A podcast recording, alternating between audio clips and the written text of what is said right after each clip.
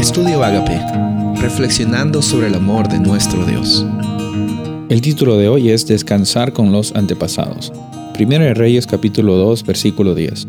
Y durmió David con sus padres y fue sepultado en su ciudad.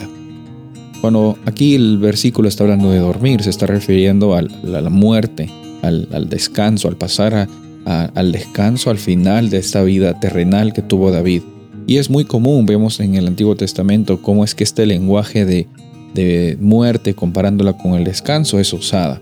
Eh, hemos visto el día anterior que ese mismo lenguaje Jesús lo usó cuando estuvo aquí en la tierra. Es necesario ver de que esta vida que tenemos aquí hoy eh, tiene va a tener un final probablemente. Si es que Jesús no viene, va a tener un final. Es necesario aceptar esta realidad. Obviamente nos trae a veces sentimientos de, de temor, de tristeza, porque tenemos bastantes quizás seres queridos que ya han pasado al descanso. Con esto eh, en el Nuevo Testamento se nos habla acerca de la realidad de, la muerte, como es que Pablo dice, bueno, no, no es que nos, no nos entristezcamos y neguemos nuestros sentimientos, pero tampoco es que dejemos que nuestros sentimientos estén tomando el control de nuestra vida. los sentimientos nuestros no están tomando el control de nuestra vida. El que está en nuestra vida y en nuestro corazón es el Espíritu Santo.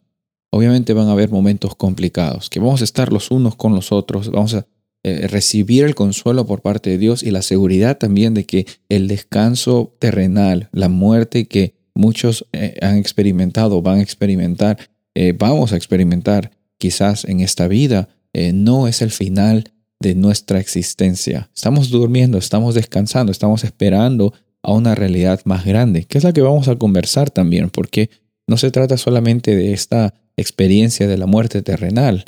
Aquí eh, vemos de que cuando Jesús vino a este planeta, nos dio la oportunidad de reconocer que podemos vivir con abundancia y con eternidad. Y siempre me gusta decir, la eternidad comienza desde hoy.